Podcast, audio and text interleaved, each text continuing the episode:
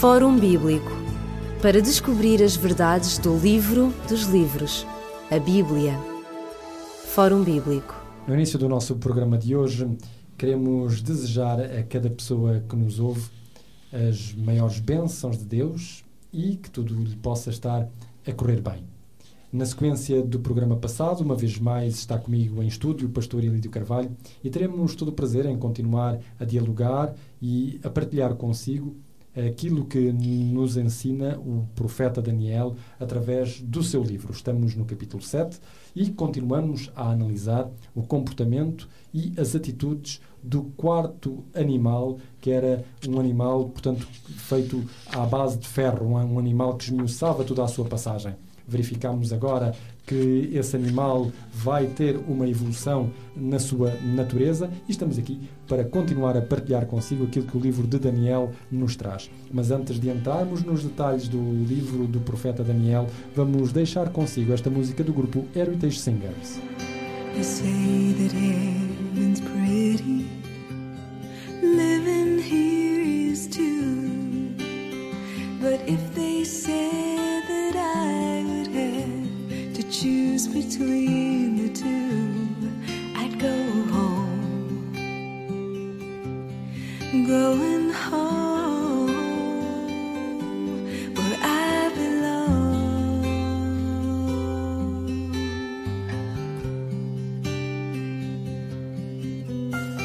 Sometimes when I'm dreaming, it comes as no surprise that if you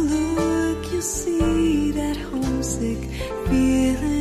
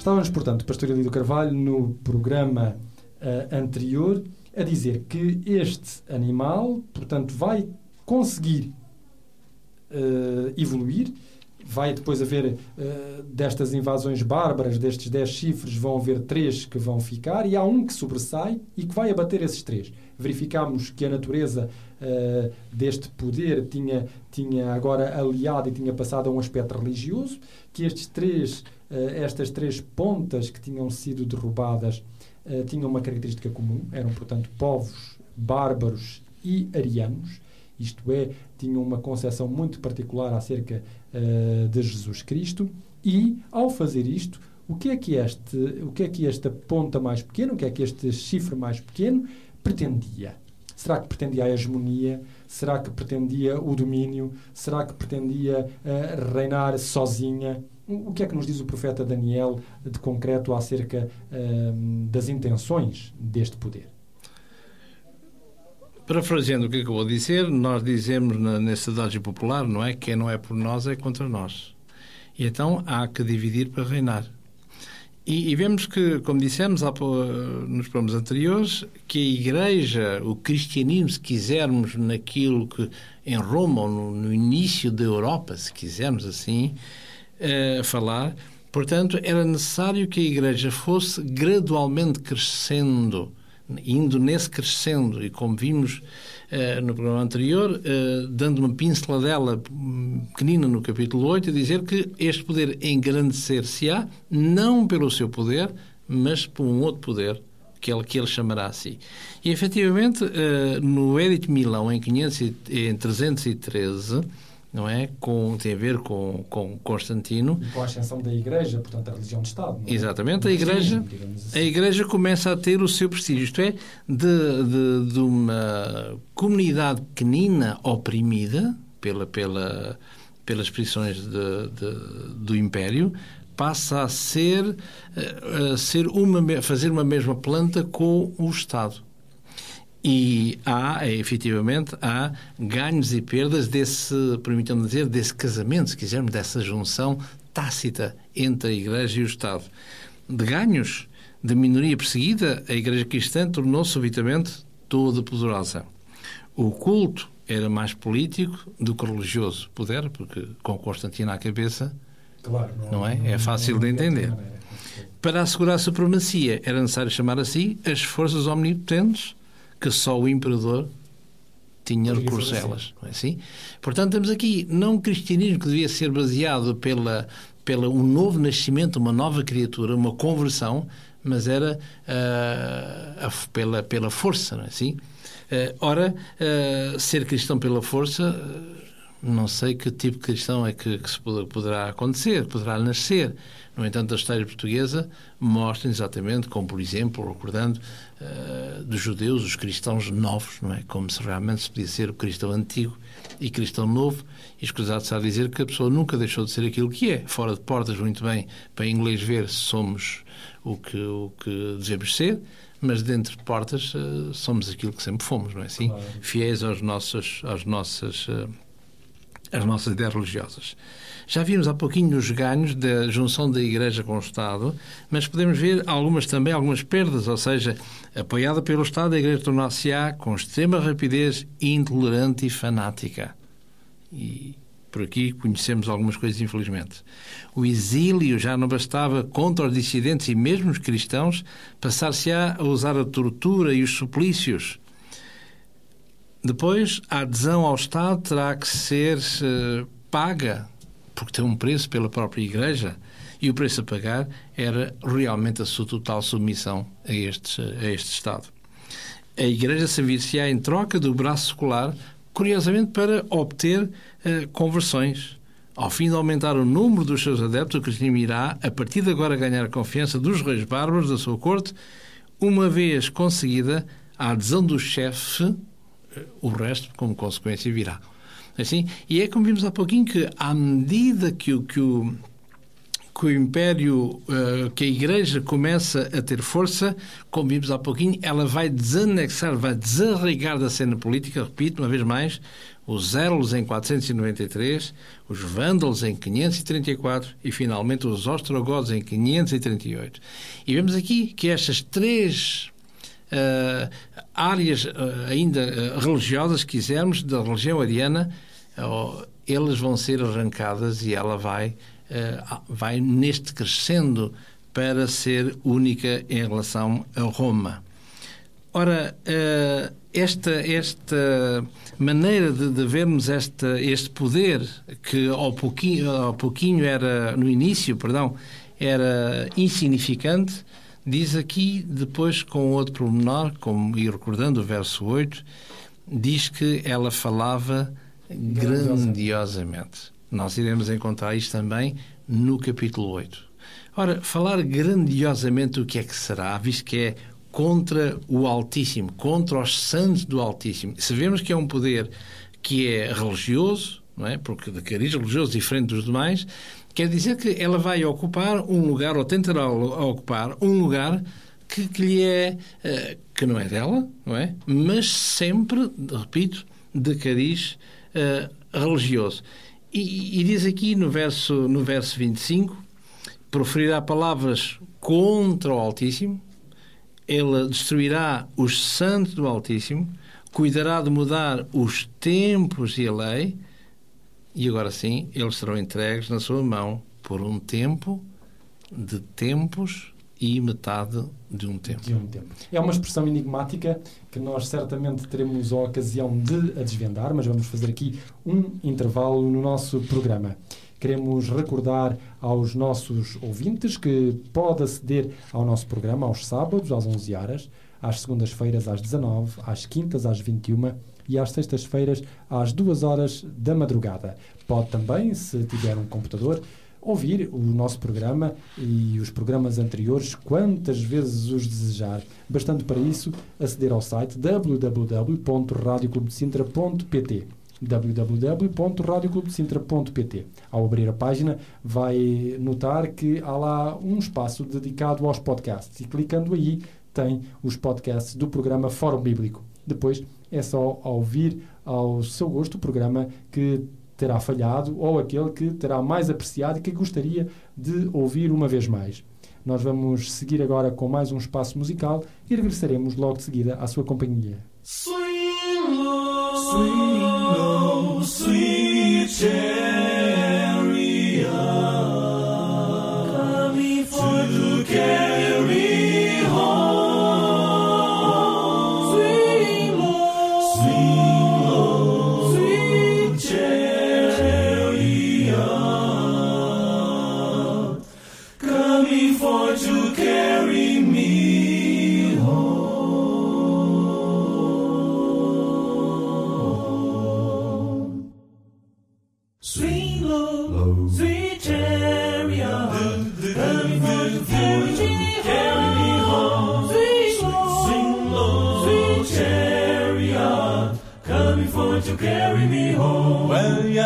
took a look over Jordan and what did I see?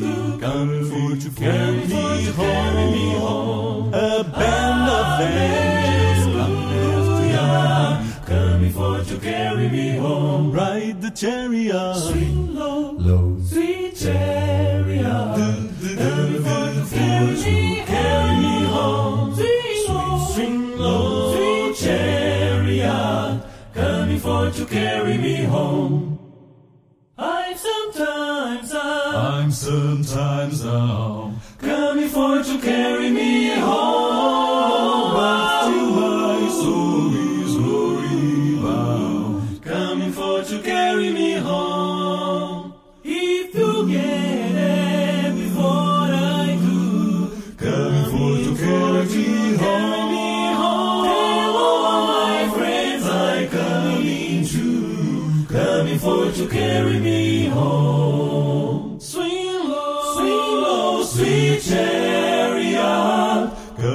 fortune, coming fortune, home.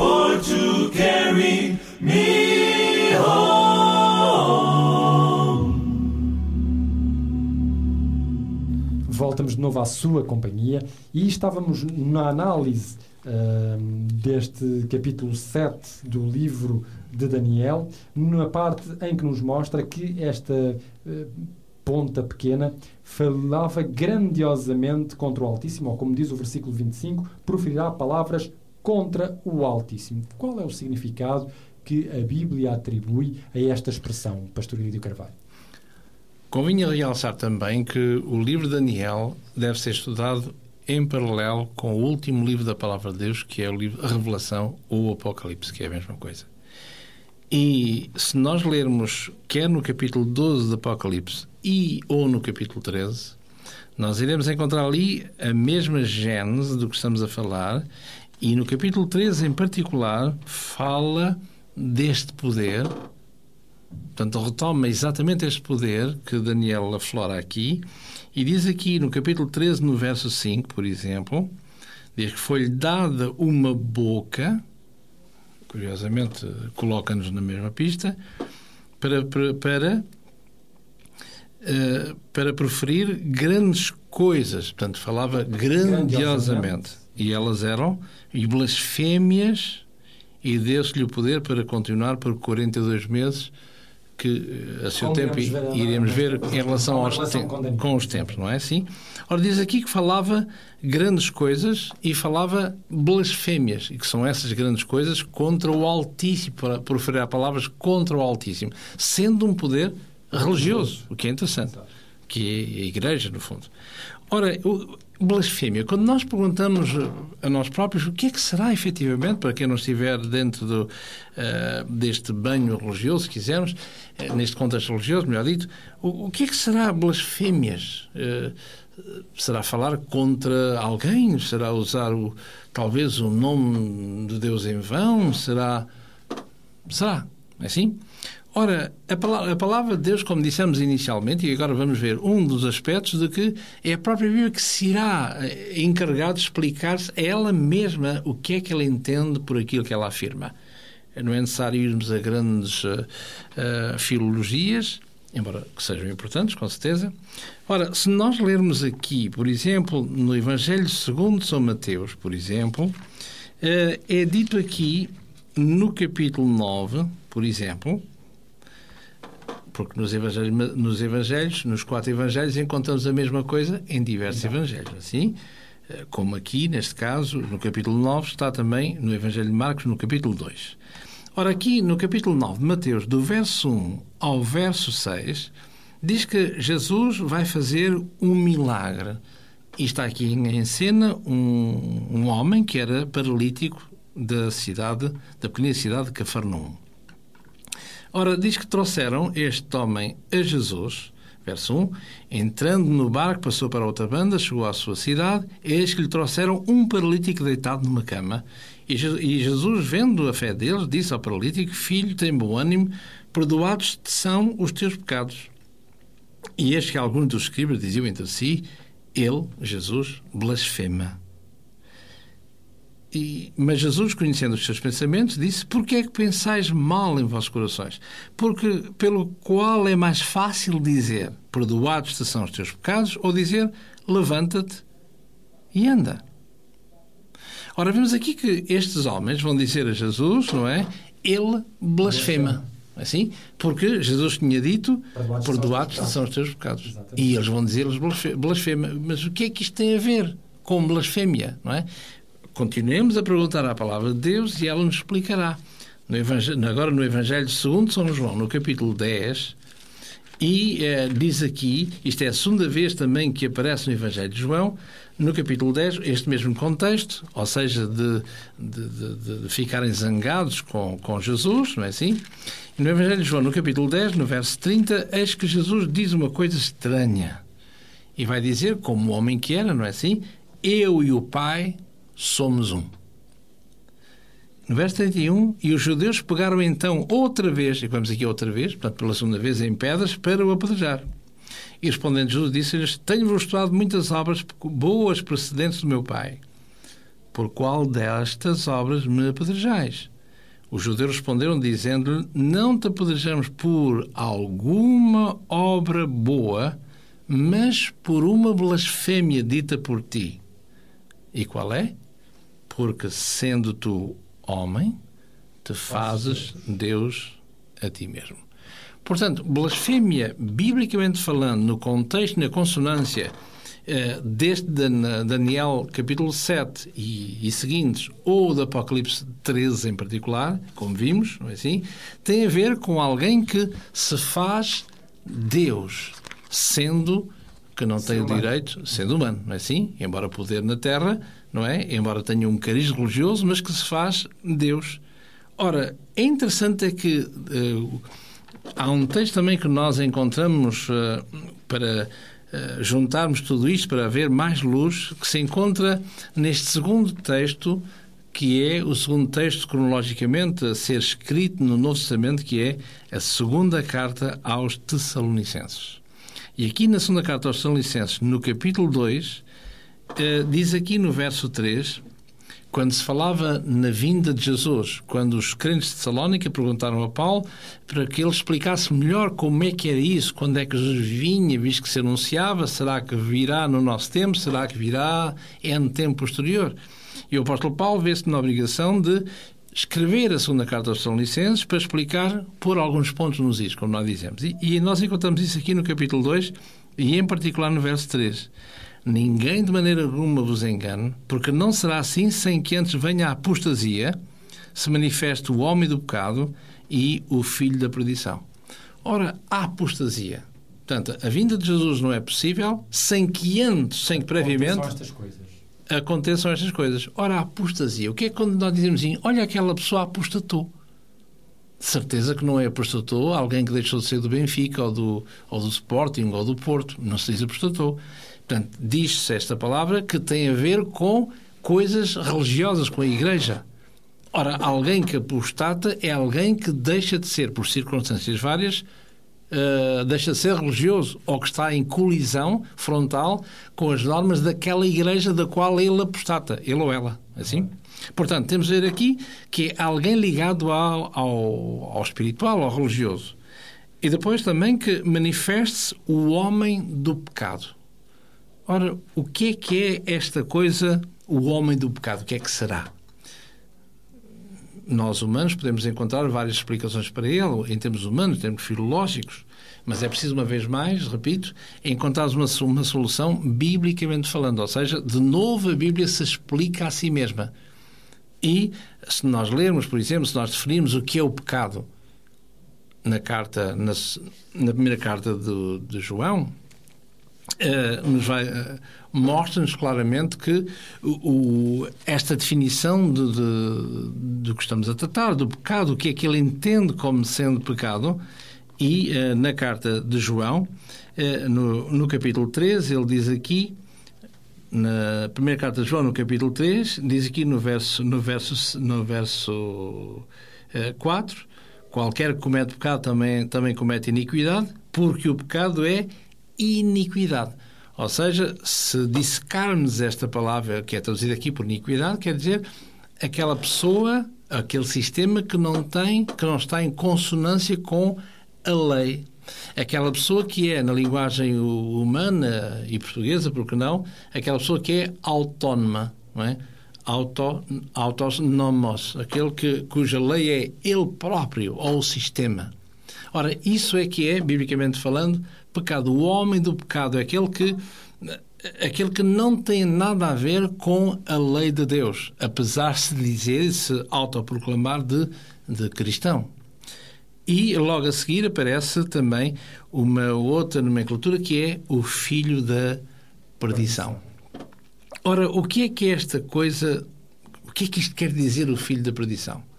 Ora, é interessante vermos aqui que nós estamos em face, em presença da primeira vez que aparece esta, este termo filho da perdição. No Novo Testamento só aparecem duas vezes esta, esta nomenclatura, que é a primeira, cronologicamente falando, é aqui, e uh, a segunda aparece aqui no Evangelho de João.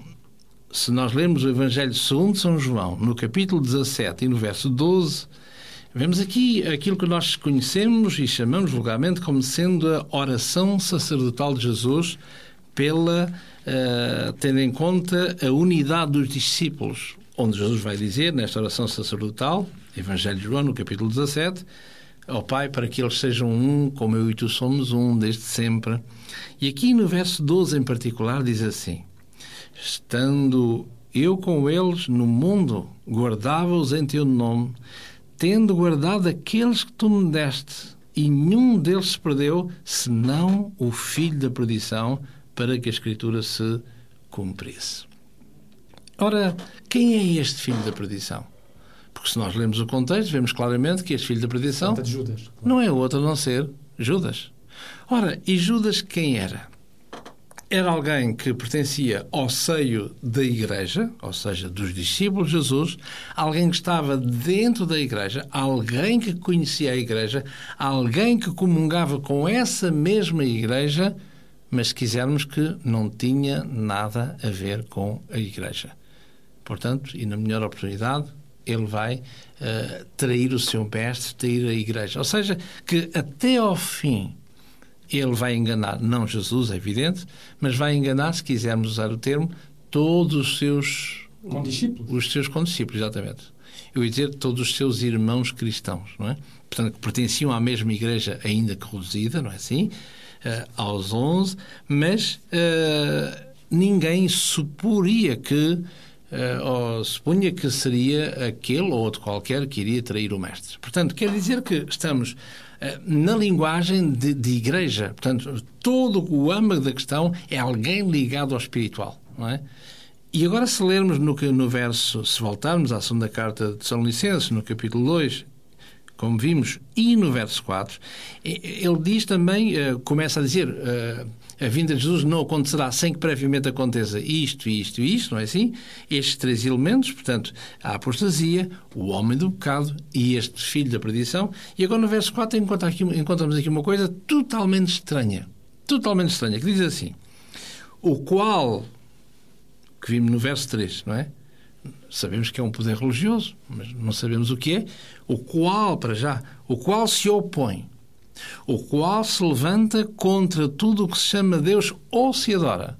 Portanto, se nós ficássemos por aqui, se o texto ficasse neste, nestas duas linhas do verso 4, víamos claramente que é algum poder, eh, em linguagem humana, totalmente ateu, alguém que detesta o, o, o chamar o nome de Deus, como ele diz aqui, não é assim? Que levanta-se contra tudo o que se chama Deus ou se adora. Mas quando nós lemos o verso, a continuação, a segunda parte do verso 4, diz que este poder diz que se sentará como Deus, sentar-se-á no templo de Deus e se autoproclamará Deus. Ora, é qualquer coisa de inaudito, qualquer coisa de, de, incompreensível. A primeira parte do verso mostra claramente um poder totalmente ateu, diríamos nós, alguém que não quer saber de Deus, alguém que fica incomodado ouvindo o nome de Deus, alguém que, que vai perseguir o nome de Deus e, no entanto, esse mesmo poder sentar-se-á no, no templo de Deus, como iremos ver o que é que isto quer dizer, e que vai se autoproclamar Deus, o que é espantoso. Claro. Chegamos ao final do nosso tempo uh, de emissão. Estaremos consigo no próximo programa, onde continuaremos a analisar uh, os detalhes deste poder que começamos já a vislumbrar os seus contornos religiosos. Se desejar saber mais acerca uh, das profecias de Daniel, nós propomos-lhe um livro, Daniel verso por verso. Neste livro vai encontrar também uma análise de, um, dos versículos de, que estão nos capítulos do profeta Daniel. E também um curso, Profecias de Esperança, onde, através da Bíblia, pode por si próprio chegar eh, justamente às conclusões, apoiado também por alguns textos arqueológicos. Do nosso, da nossa parte é tudo. Despedimos-nos com muita amizade, desejando-lhe, uma vez mais, as maiores bênçãos de Deus para a sua vida. Voltaremos a estar consigo no nosso próximo programa, se Deus quiser. Fórum Bíblico para descobrir as verdades do livro dos livros, a Bíblia. Fórum Bíblico